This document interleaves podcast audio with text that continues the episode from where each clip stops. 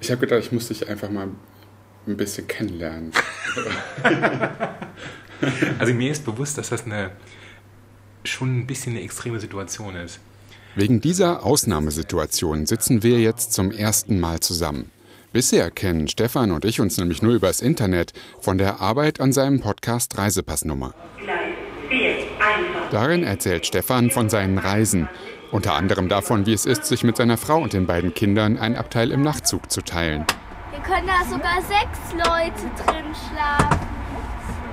Das Umziehen im Abteil ist eine echte Herausforderung. Oder von der Airboat-Tour durch die Everglades in Florida, inklusive Alligatoren streicheln. Oh, Boah, und schwer? Hier du auch mal anfassen? Ja. Die Augen sind so Stefan liebt das Reisen mit seinen Kindern. Aber jetzt hat erstmal was anderes Priorität. Er schlägt mir ein neues Podcast-Projekt vor, bei dem es ans Eingemachte geht und richtig persönlich wird. Und deshalb will ich wissen, mit wem ich es hier eigentlich zu tun habe und frage ihn aus. Wie alt sind die Kinder? Manche Fragen einfacher. Äh, meine Tochter ist neun, mein Sohn ist elf Jahre alt. Und manche etwas schwieriger. Und wie alt bist du? Ich bin, da muss ich nachdenken, 46, 47, 46. Ja, 46. Wir stellen ziemlich schnell fest, wir können miteinander. Und so gehen wir dieses Projekt an, obwohl wir nicht wissen können, was passieren wird und wie es ausgeht. Im besten Fall bin ich in der letzten Episode gesund und glücklich und im schlechtesten Fall tot. Das nenne ich den mal einen Hammer-Spannungsbogen für einen Podcast. Anfängerkrebs von Stefan Wintermeyer und Thomas Reintjes. Folge 1 Der Knoten. Ich habe hier auf der rechten Seite, unterhalb vom Arm, so auf der Höhe von der rechten Brustwarze, so einen Knoten. Und habe ich mal am Anfang gedacht, hm, das ist irgendeine Muskelverspannung oder sowas. Also ich habe mir wirklich nichts dabei gedacht. Und dann ist dies aber nicht weggegangen. Wie hast du das denn überhaupt gemerkt? Durch Zufall. Ich habe hier irgendwie, ich habe mich mal hier gekratzt oder gedrückt oder sonst was und habe ich halt gemerkt, okay, da ist irgendwas merkwürdig. Wie fühlt sich das an? Wie, wie man sich einen Knoten vorstellt. Wie ein, also wie ein, so ein Knubbel. Ja, so ein Knubbel, genau. Also auch nicht sehr groß. Also der ist auf dem Ultraschall ist der, glaube ich, zweieinhalb, maximal drei Zentimeter groß. Also ja, ich hätte jetzt eher so Erbsen groß gedacht, aber es war schon. Nee, ist schon größer. Schon so eine Beule. Ja, ja, ist schon, schon größer. Ähm, ich meine, damit geht man ja dann auch nicht direkt am ersten Tag zum Arzt, aber irgendwann bin ich dann zum Arzt, zum, zum Hausarzt. Ich habe irgendeinen anderen Grund vorgeschoben und habe dann im Laufe des Gesprächs gesagt, ach übrigens, ich habe hier so einen Knoten, können Sie mal gucken. Und dann hat er dann sein Ultraschallgerät ausgepackt, ich habe mich auf die Liege gelegt. Äh, dann kam dieses äh, Gel und dann hat er sich das angeguckt und hat dann kurz vorher noch erzählt von seinem letzten Marathon und total begeistert erzählt und dann hat er dann da, während er mit diesem Gerät da das durchleuchtet hat, ist er auf einmal ganz still geworden. Also wirklich so wie, wie, wie Tag und Nacht. Von super Gespräch auf total still. Und da war ich richtig sauer in dem Moment, wo ich gedacht habe, du musst doch eigentlich Profi genug sein, dass du denn so ein Gespräch auch weitermachen kannst, auch wenn was Negatives kommt, weil es war mir ja klar, dass das jetzt irgendwie eine Anomalie war, die ihn aus dem Tritt gebracht hat, sonst hätte er ja weitererzählt. Dann hat er gesagt, ähm, ich habe gar keine Ahnung, was das jetzt sein kann. Das muss sich jemand angucken, der sowas öfters macht. Und er hat dann gesagt, äh, am besten gehen Sie mit zum Gynäkologen. Der Situation habe ich noch gedacht, das wird bestimmt mal eine Hammer-Party-Geschichte. Kann ich jedem erzählen, dass ich beim Gynäkologen war. Ich kannte den Gynäkologen noch von der Schwangerschaft meiner Frau mit den zwei Kindern und mit dem konnte ich gut. Und dann habe ich dem eine E-Mail geschrieben und er hat mich direkt am nächsten Tag mit reingenommen. Und dann bin ich dann am, am nächsten Tag da reinspaziert und habe die Formulare ausgefüllt, mich ins Wartezimmer gesetzt. Da saß ich dann auch ganz alleine, also keine Peinlichkeit. wir haben ein bisschen Smalltalk geführt und dann hat er irgendwann auch mit dem Ultraschall angefangen, also hat mehr oder weniger nochmal die gleiche Untersuchung gemacht, auch mit dem Ultraschallgerät und hat dann so gemeint, hm, das sieht gar nicht so schlimm aus.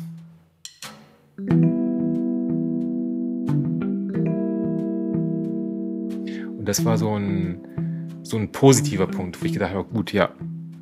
Also wenn der jetzt sagt, mit der Erfahrung, das sieht gut aus, sprich, das ist jetzt schon mal kein Brustkrebs, dann äh, das, das, war, das war ein gutes Gefühl. zum Thema Brustkrebs vorweg. Männer können auch Brustkrebs bekommen. Passiert super selten, aber passiert.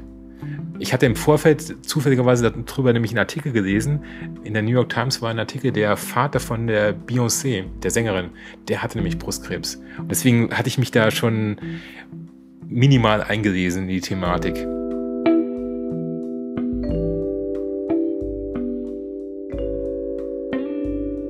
Aber dann hat er auch gesagt, wir müssen auf jeden Fall eine Biopsie machen. Und hat mir einen Termin für den nächsten Tag gegeben, 13 Uhr. Ich glaube, das war seine Mittagspause.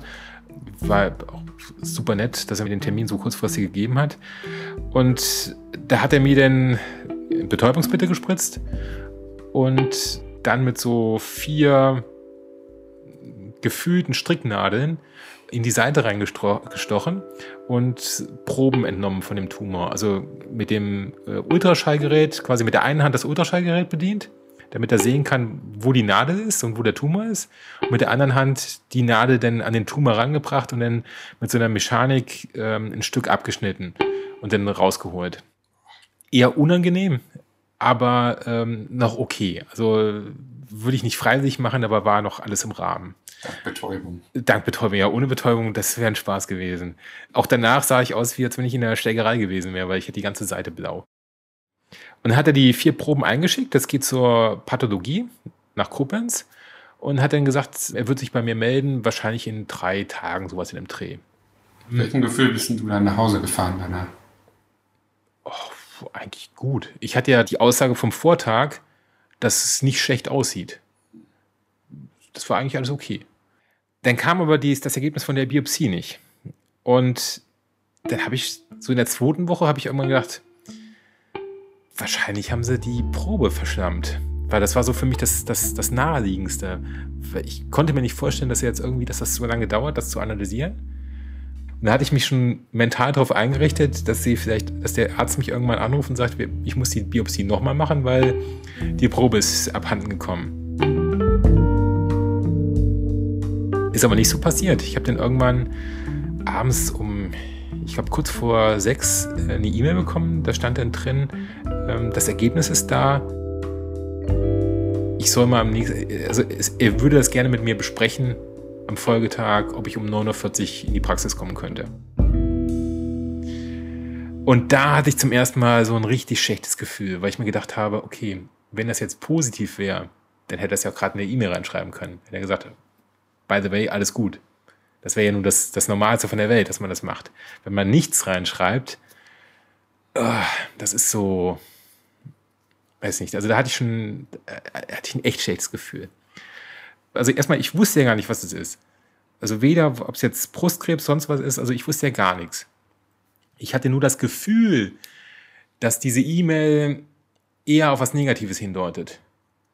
Ähm, was machst du als nächstes?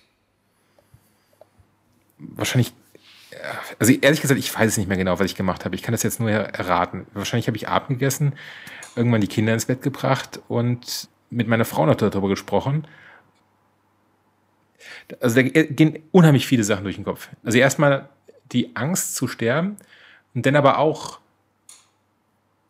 das Glück. Ich wusste ja, ich habe auf jeden Fall noch ein bisschen, also ich habe ja noch Zeit. Ich wusste nicht, wie viel Zeit. Ich wusste ja gar nicht, was ich habe. Aber mir war klar, dass ich jetzt nicht am nächsten Morgen tot umfallen werde. Ich kann Pläne machen, ich kann doch was, also da kommen halt die ganzen Familiensachen, wenn man Kinder hat, dann hat das alles eine ganz andere, äh, ganz andere Schwere, ganz andere Tiefe. Und das war das, in Anführungszeichen, das Positive für mich in der Situation, dass ich wusste, okay, ich werde jetzt nicht morgen tot umfallen. Im schlimmsten Fall werde ich daran sterben, aber nicht morgen.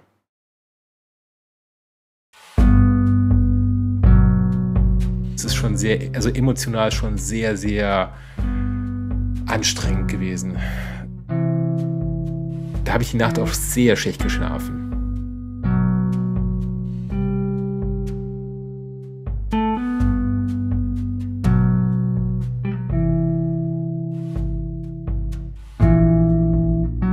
Und dann bin ich morgens um 9.40 Uhr hin und dann, da hatten wir nicht mehr viel Smalltalk vorher, sondern da ist er dann direkt zur Sache gekommen, hat gesagt, das Ergebnis ist da und es hat so lange gedauert, weil dass die Pathologie in Koblenz nachdem sie selber das herausgefunden haben, was es war, das dann nochmal an ein Referenzinstitut gegeben haben, um eine Zweitmeinung einzuholen. Das ist wohl bei diesen Diagnosen normaler Gang. Und deswegen hat das so lange gedauert. Und die Diagnose war Hodgkin-Lymphom. Das erste Mal, dass, dass ich diese Krankheit überhaupt gehört habe. Ich weiß heute noch nicht, wie es geschrieben wird. Also jedes Mal, wenn ich es schreibe, muss ich googeln, wie Hodgkin-Lymphom geschrieben wird. Und die gesamte Diagnose, also da sind dann noch vier oder fünf Wörter davor, das kann ich mir überhaupt gar nicht merken, das muss ich immer nachschlagen. Ja, also für mich war es was ganz Neues.